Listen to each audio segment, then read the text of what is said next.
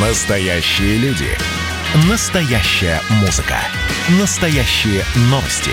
Радио «Комсомольская правда». Радио про настоящее.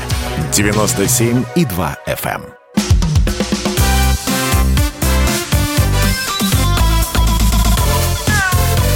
Вот такая зверушка.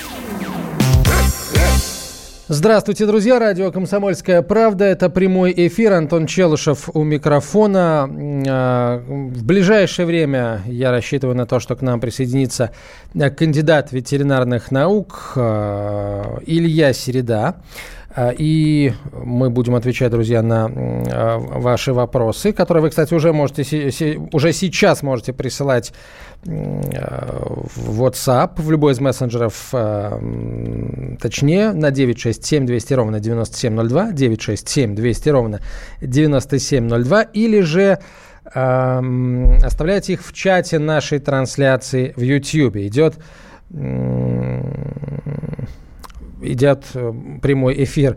Вот нам тут присылают пока, видимо, не, не вопросы, а истории такие, всякие, всякие разные э, забавные. Э, значит, слушательница пишет, в Турции на острове обезьян я нечаянно села обезьяне на хвост, она отодрала меня за волосы, украла очки, залезла на дерево и, не найдя очкам применения, скинула их мне обратно. Вот такая вот забавная история, ну, тоже тоже, если честно, а, животный, да, да, да, это, это тоже тот случай, когда нужно знать, как себя вести. А, хорошо, давайте к делу, друзья. Сегодня, как обычно, мы будем отвечать на ваши вопросы, касающиеся здоровья братьев наших меньших, в первую очередь. Ну и, э, безусловно, мы будем говорить на темы, связанные с э, благополучным сосуществованием человека и э, животных.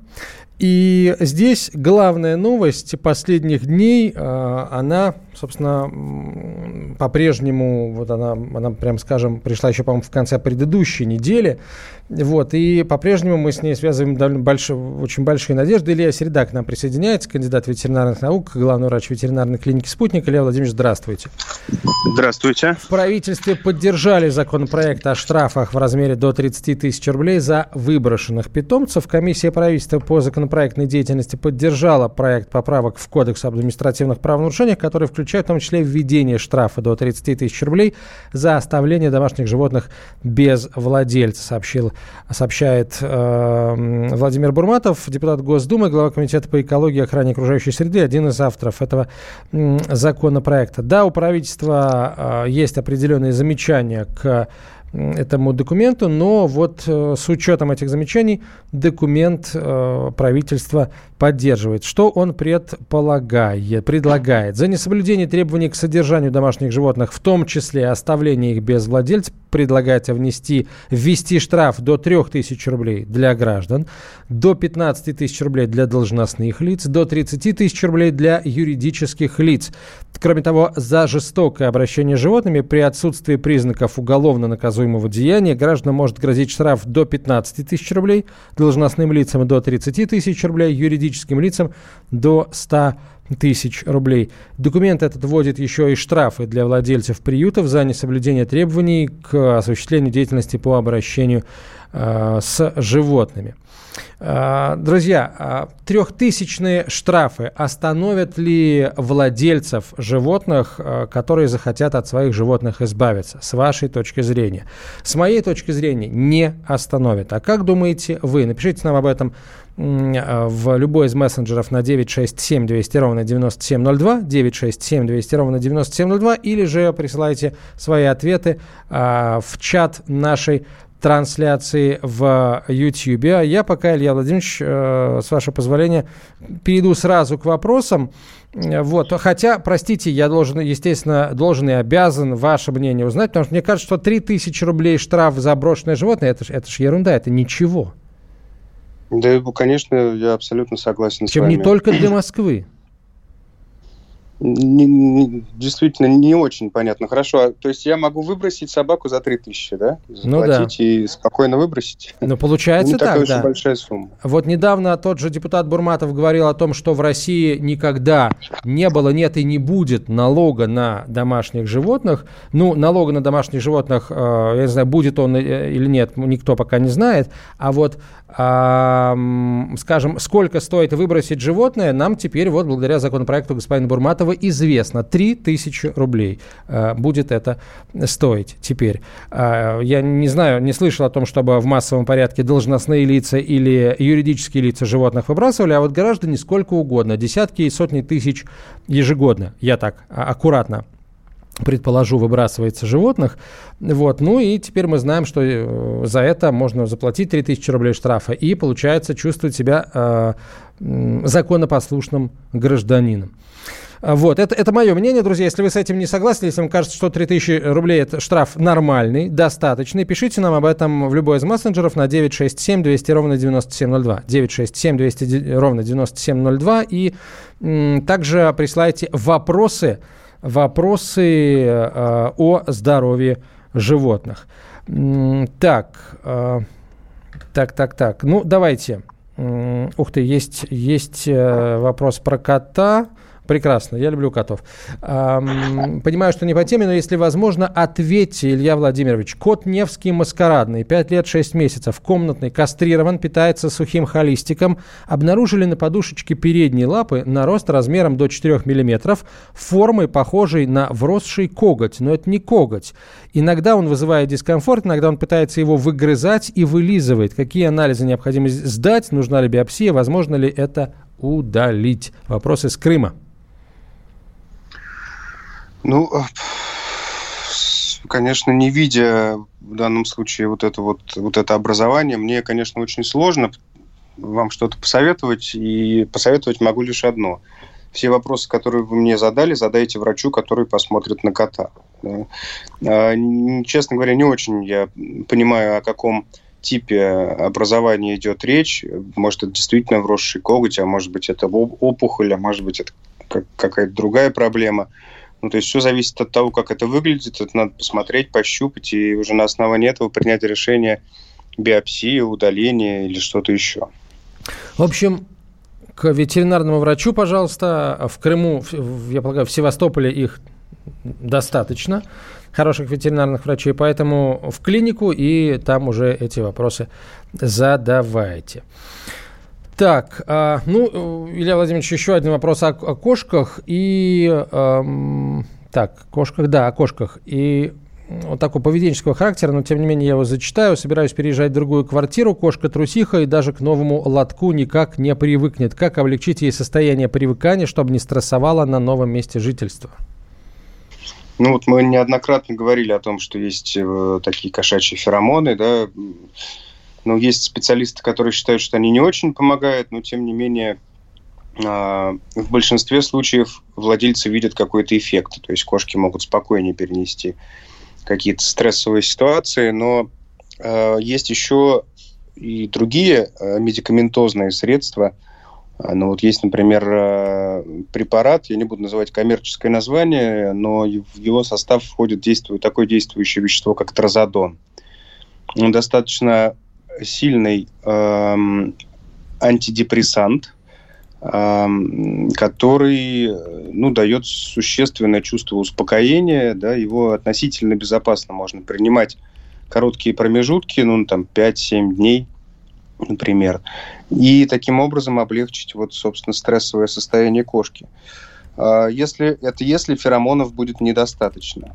А, посоветуйтесь э, с вашим ветеринарным врачом а, относительно того, безопасен этот препарат для кошки или нет. Если вы давно не были, скажем так, у врача на приеме, может быть, это повод все-таки сходить в клинику, может быть, сдать какие-то анализы.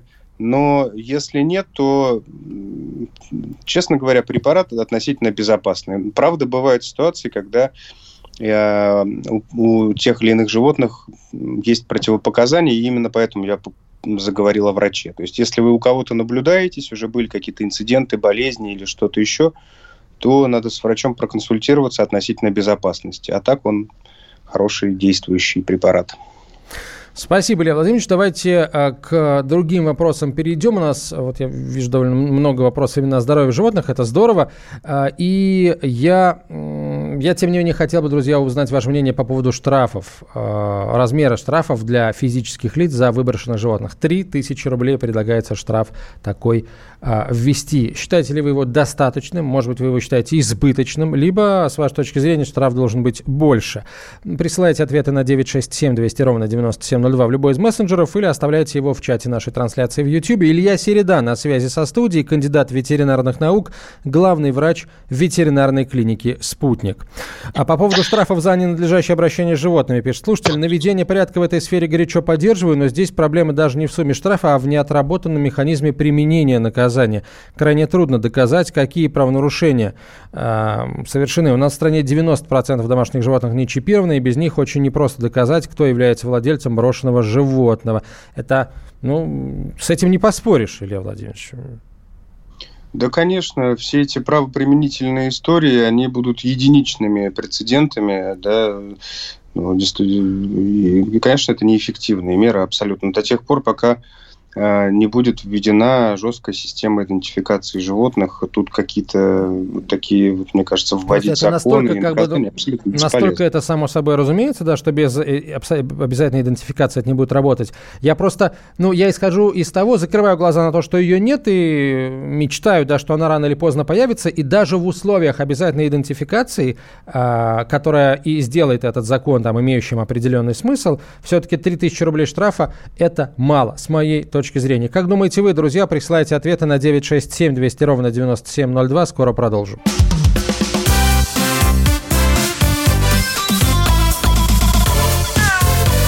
Вот такая зверушка.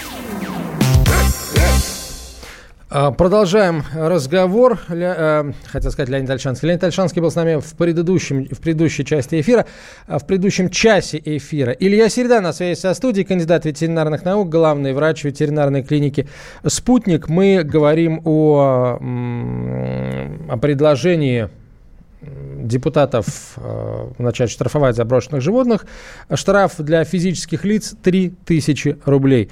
Э, достаточен ли этот штраф с вашей точки зрения? Может, нужно больше, а может быть, нужно меньше. Присылайте ответы на 967 200 ровно 9702 в любой из мессенджеров или же оставляйте их в чате нашей трансляции в YouTube, равно как и вопросы о здоровье ваших животных. Э, так, а тем, кто взял, а потом выкинул на улицу, прощения нет. Там и 10 тысяч рублей штрафа а, впаять можно только кто и как будет это доказывать. Придумать некоторые законы несложно, но э, таких, э, таких законов изо дня в день хоть пруд пруди. Ну, в общем, тот же самый посыл, да, люди опасаются того, что это не будет работать, но без обязательной идентификации это ничего в принципе не будет работать, к сожалению.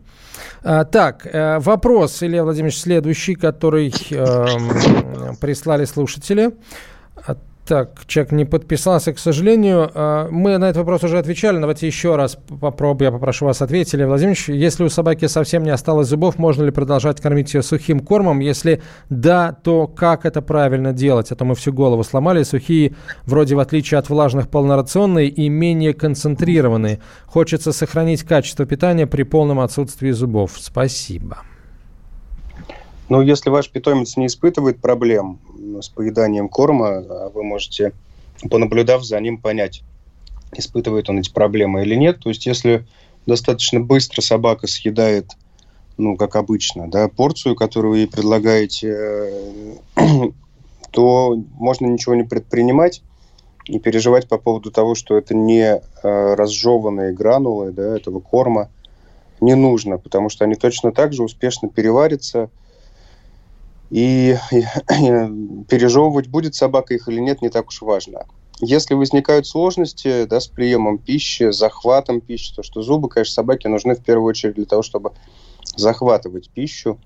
Если она не справляется, у нее сыпется все изо рта, и прием пищи длится дольше, э, чем он, чем он длился раньше, то тогда какую-то гомогенную массу нужно делать из этого корма. Ну, самый простой вариант – это замачивать его теплой водой. В принципе, как правило, этого бывает достаточно. Так, спасибо. Спасибо, Илья Владимирович. А, следующий вопрос. А, так, насколько опасно заболевание дископондилит и лечится ли оно, спрашивает слушатель. Дискоспондилит – заболевание может быть очень опасным, но э, тут много нюансов, потому что это проблема, которая свойственна преимущественно молодым животным, э, у которых есть еще зоны роста, в том числе и в области концевых пластинок позвонков. Туда может попасть инфекция, которая будет там активно размножаться и вызывать соответствующие симптомы, но в первую очередь это будет проявляться болезненностью. Да? А у Дискоспондилит может быть и у более взрослых животных, да, тогда должна быть соответствующая картина на рентгене.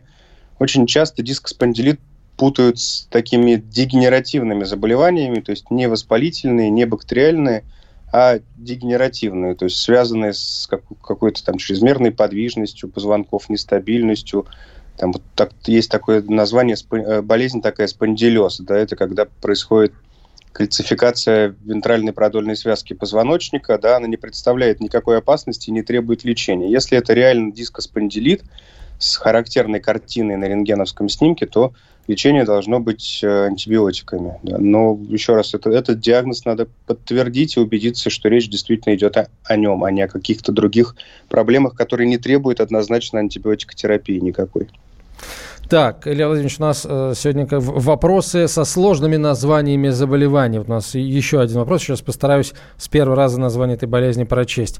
Здравствуйте. Примерно месяц назад диагностировали собаки хейлитиелез. Противопаразитарные обработки, назначенные врачом, результата не приносит, зуд сохраняется и продолжает мучить собаку. Антигистаминные дают лишь временный эффект. Подскажите, какие обследования имеет смысл пройти дополнительно? Э, вы знаете, мне кажется, что э, если проблема, насколько я помню, это заболевание, которое вызывает, вызывается клещами, э, и оно может, кажется, даже передаваться человеку. Хотя я, честно говоря, эм, давно не сталкивался вот лично да, с необходимостью лечения таких пациентов. Это не совсем мой профиль. И в большинстве случаев такие проблемы лечат успешно врачи-дерматологи, потому что это в первую очередь болезни кожи. Наверняка существуют э, средства эффективного лечения. Я не могу дать вам конкретных рекомендаций, да, и, наверное, в принципе это неправильно было бы делать дистанционно. А, если нужен квалифицированный специалист, ищите врача-дерматолога. А, который, вот, собственно, может быть, поменяет схему лечения или что-то добавит, а может быть, вы все правильно делаете, просто нужно время. Потому что такие хронические болезни кожи, близкие к демодекозу, да, они не всегда просто лечатся. А, то есть это все-таки заболевания, которые клещи вызывают тоже, да, получается? Да, да, да, насколько я помню, хелитиоз, да, это ну, такие дерматоз, который вызыв, вызывается клещами. Я просто, да, сам впервые услышал это название, увидел это название. Кошка мало пьет и редко писает. Нужно ли давать ей корм с профилактикой мочекаменной болезни? Именно для профилактики, спрашивает слушатель. Ну, вы знаете, сейчас вот э, современные тенденции в кормлении кошек таковы, что э, стали появляться корма, которые содержат больше воды, влаги, жидкости, как угодно можно сказать, да, а, для того, чтобы кошка потребляла больше жидкости, чем она потребляет в условиях содержания домашнего, да, если вы кормите ее э, сухим кормом. Насколько я знаю, это уже доказанный, доказанный положительный эффект да, такого типа кормления кормами – содержащими большее количество воды для кошки. А, но также важно понимать, что кошка в принципе гораздо меньше пьет воды, чем собака или человек, и э, можно не переводить кошку на корм при условии, что вы обеспечиваете ее водой, и причем вода это есть в нескольких местах в доме. Да? Желательно, чтобы кошка чаще, как можно чаще вспоминала о том, что она может попить. Да? То есть, если есть место, где она любит сидеть, то лучше туда поставить мисочку с водой, там где-нибудь на подоконнике, да. Вот. Э, такой вариант тоже приемлем. А, не обязательно вам менять тот корм, который вот она сейчас получает, на мой взгляд. Так, а, следующий вопрос о здоровье, о здоровье животных. Может ли лишай, Илья Владимирович, пишет слушатель, быть множественным? У кота на теле появилось несколько облысевших участков, и они никак его не беспокоят, они не чешутся, но визуально очень портят внешний вид, сокрушается наш слушатель или слушатель? Конечно, конечно, лишай может иметь очень широкое распространение и многоочаговость. Э, часто очень даже так и бывает, что это не какой-то один участок поражения, а их несколько, и они рассредоточены по всему телу. Поэтому, конечно, может быть, и диагностика в этом случае должна быть обязательно. Напоминаю, что недостаточно посветить э, кошку лампой, так называемой, да, лампой Вуду, для того, чтобы видеть эти светящиеся споры.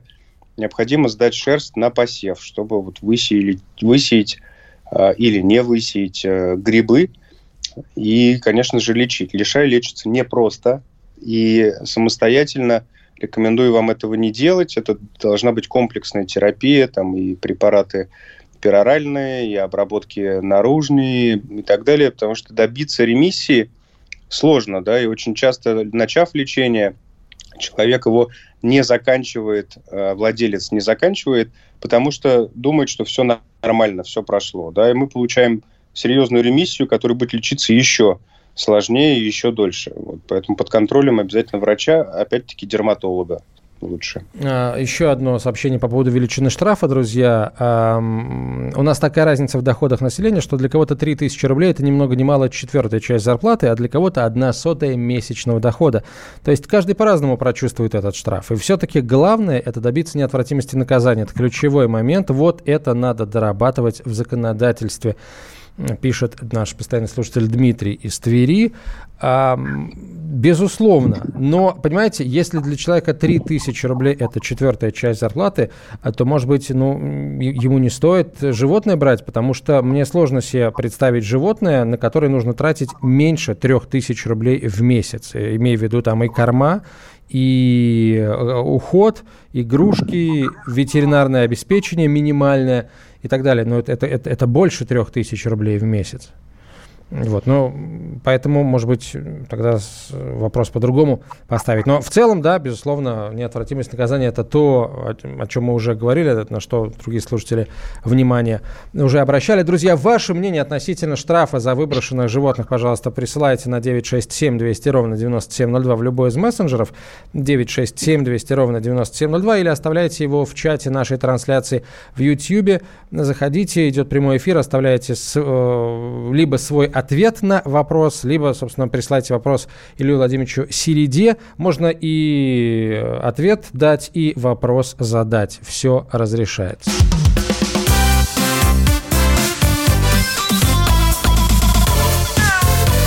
Вот такая зверушка.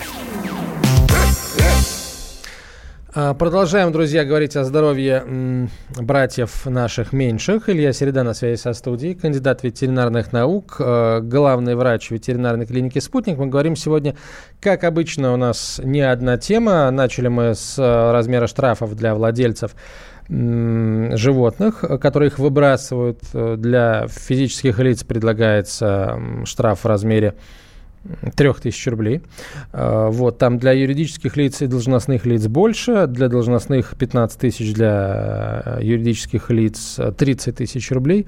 Вот, э, достаточно ли это размер или, с вашей точки зрения, они должны быть больше, а может быть, э, с вашей точки зрения, 3000 рублей это много? Пишите а, ответы на этот вопрос на 967 200 ровно 9702 в любой из мессенджеров, либо оставляйте их в чате нашей трансляции в YouTube.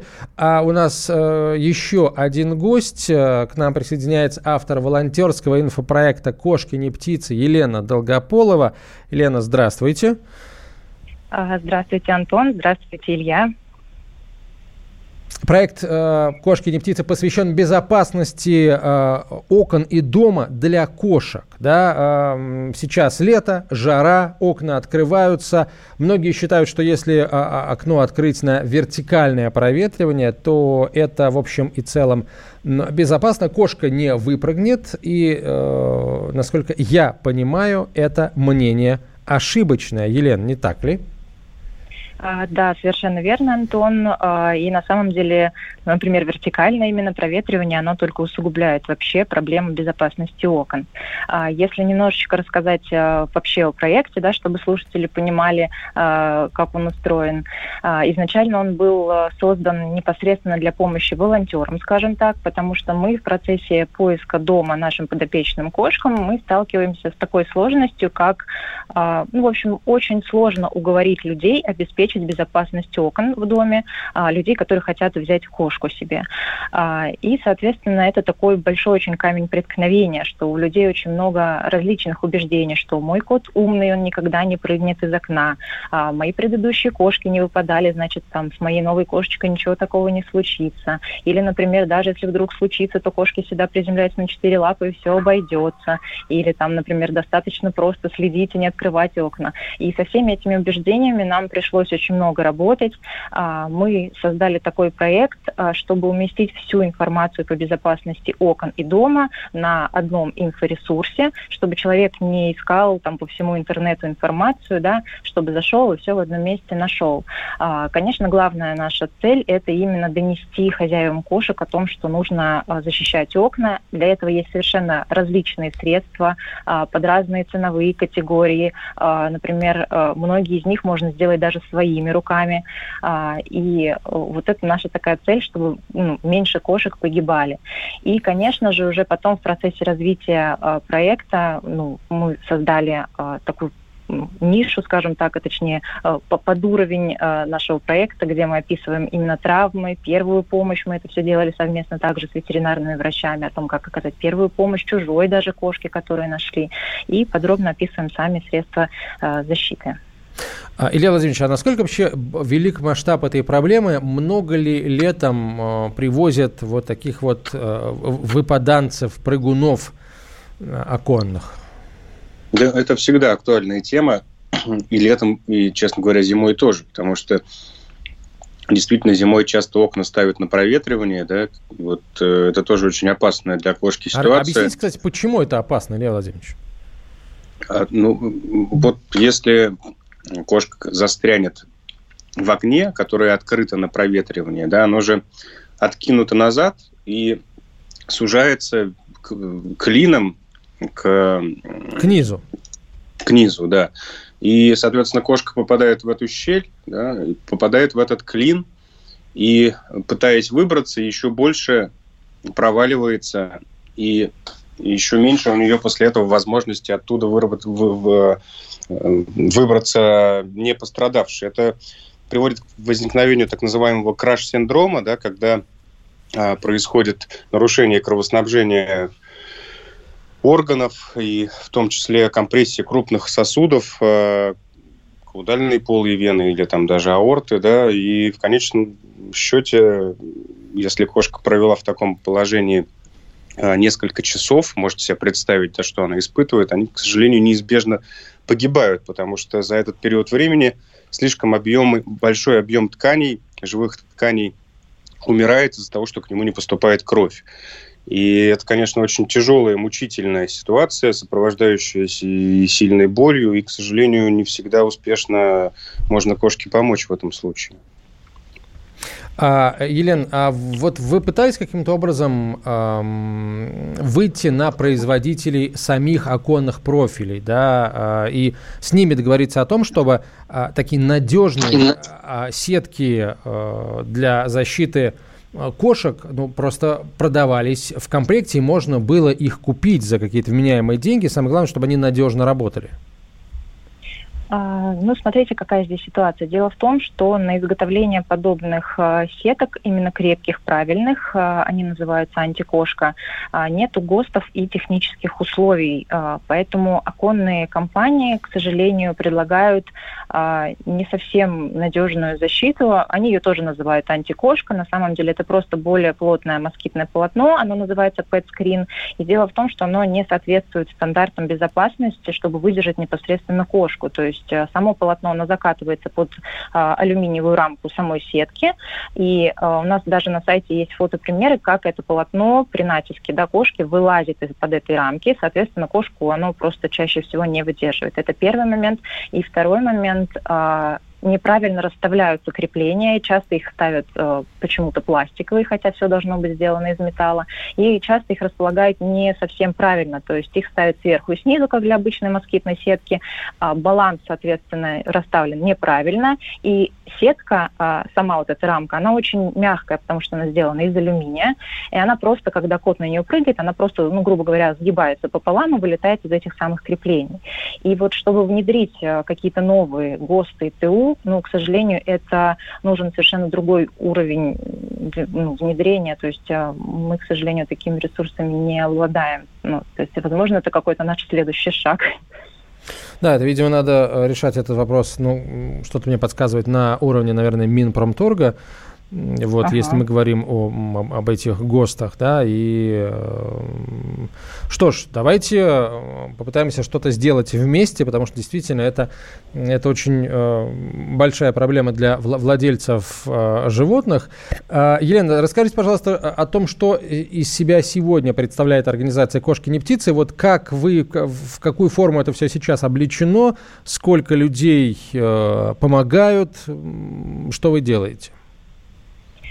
А, ну, в основном, скажем так, а, именно вот э, какими-то организационными процессами занимаюсь я одна, а, но есть добровольцы, несколько человек, которые мне помогают с какими-то небольшими задачами. Том, ну, например, что-то сделать, да, какую-то рассылку, например, недавно там я искала волонтеров, чтобы по доставке наших информационных плакатов. У нас есть замечательные информационные плакаты, мы их размещаем в ветеринарных клиниках. Как раз вот в клинике «Спутник» тоже есть наш информационный плакат, там тоже можно с ним ознакомиться ознакомиться. А, в зоомагазинах их размещаем, на различных выставках, а, в кота-кафе, в приютах. То есть мы стараемся а, захватить все, ну, скажем так, инструменты, которые нам доступны, да, где человек именно там как-то взаимодействует с кошачьей темой. Вот. Кошки не птицы сейчас из себя представляют непосредственно информационно, скажем так, обучающий ресурс, где человек может найти всю информацию о том, как должна выглядеть именно оконная защита, какими должны быть правильные правильно антикошки, какие их виды, о том, как правильно обезопасить как раз вот это вертикальное да, проветривание. Здесь я, кстати, еще хочу добавить, что вертикальное проветривание также несет и, скажем так, некий социальный аспект, потому что те люди, которые видят на улице, да, э, когда чужая кошка застряла в окне, э, допустим, если это на каких-то невысоких этажах, они ведь очень часто пытаются ее достать, и они на самом деле рискуют в том числе и своей жизнью, потому что э, то, что мы видим в новостях, чаще всего люди лезут тогда по каким-то парапетам, по каким-то не очень устойчивым лестницам. То есть на самом деле а, ну, это имеет такой еще тоже характер, то, что люди рискуют. А, соответственно, мы также рассказываем о том, там, мы говорим обо всем вообще, там, о том, какие должны быть правильные гребенки, а, прям все-все-все подробно рассказываем. Также у нас есть инструкции, как сделать антикошки своими руками, и на самом деле это может сделать абсолютно каждый человек. А, особенно это актуально для регионов, потому что в регионах, к сожалению, хороших мастеров, которые делают действительно качественные сетки антикошки, их очень мало.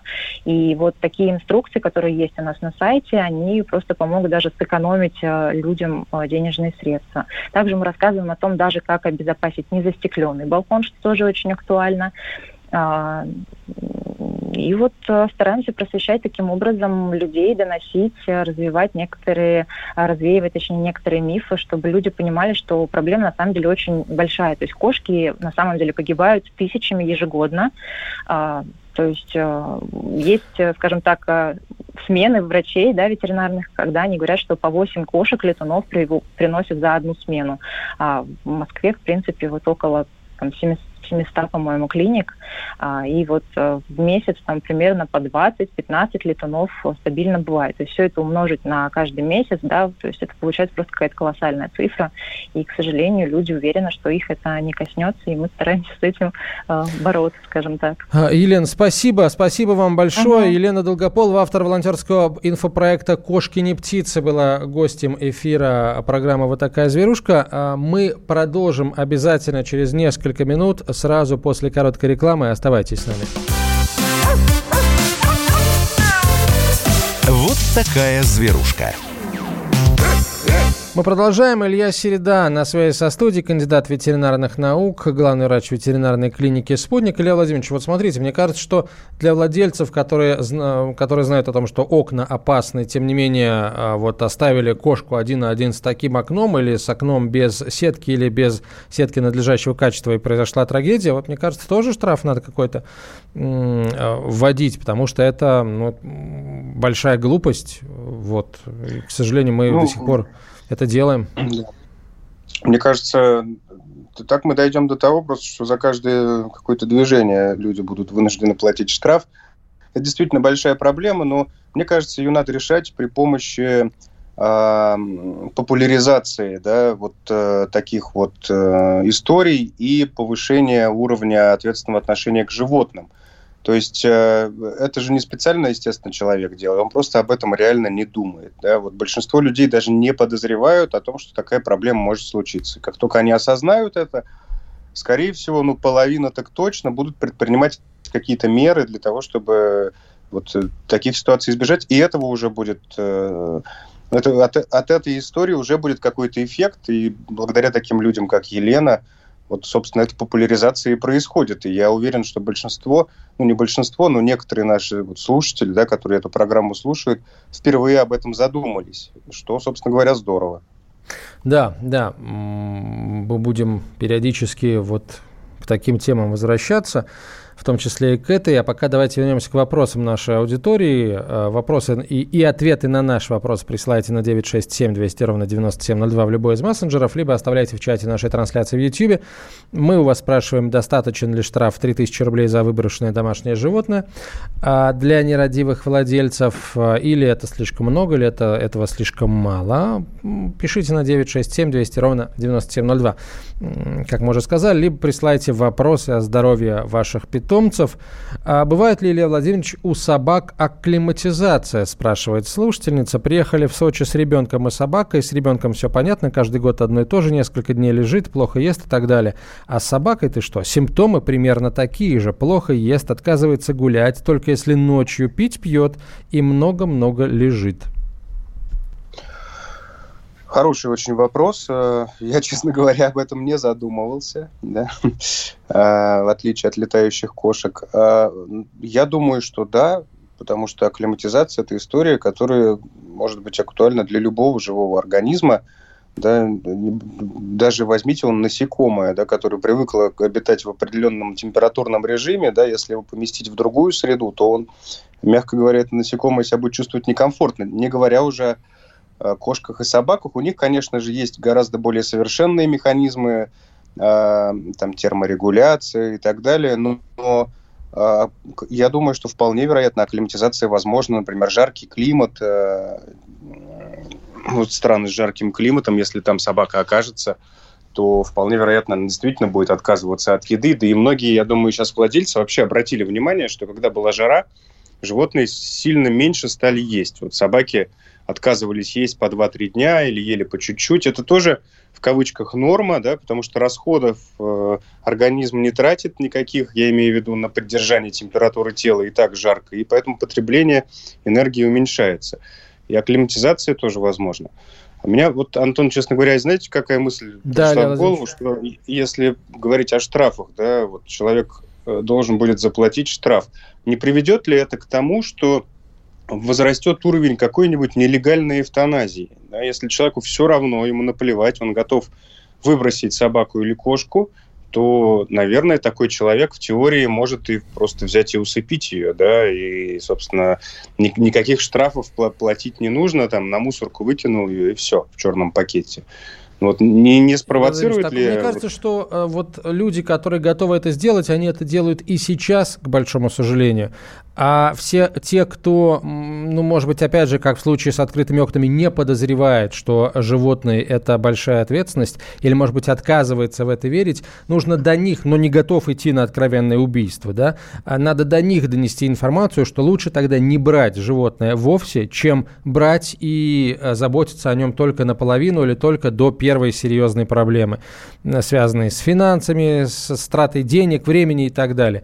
Вот, мне кажется, что, что должно быть такой глобальной целью. То есть люди, э, людям надо дать понять, э, что владеть животным требует, может потребовать, да, что это, это огромное количество удовольствия и любви, которое животное подарит тебе, а ты ему, а, но иногда это будет требовать э, серьезных забот, каких-то денег а, и времени. Если человек не готов, пусть лучше не берет. А откровенные, откровенные э, изверги, ну, они, они есть и были всегда, там тех же Духантеров вспомните, поэтому тут, мне кажется, больше, как мне кажется, больше их не станет. Но это мне так кажется, Лев Владимирович, не знаю.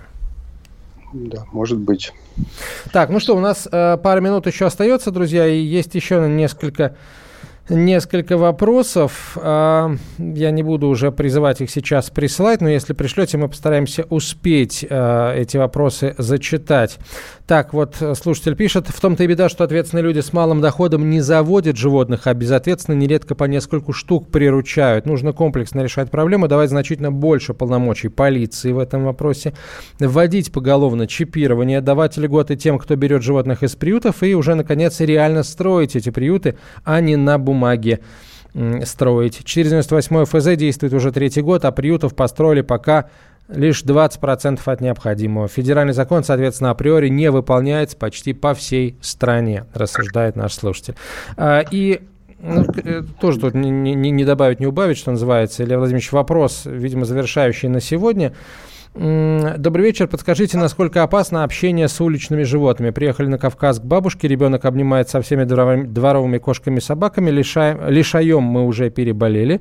Интересно, а что еще потенциально опасного нам ждать? Никакие разговоры, уговоры, наказания не работают. Отследить все эти обнимашки невозможно, особенно у бабушки во дворе, где ребенок, ну и вся остальная животина находится в свободном выгуле. Ну, первое, что, о чем важно помнить, да, это о том, что бабушка должна всех животных, которые у нее находятся во дворе, хотя бы вакцинировать от бешенства. По понятным причинам, да, если произойдет контакт э, собаки и ребенка, то ребенок погибнет после покуса собаки, которая болеет бешенством. Да. Я, я думаю, что это сильные аргументы, и тут какие-то дополнительные пояснения не нужны.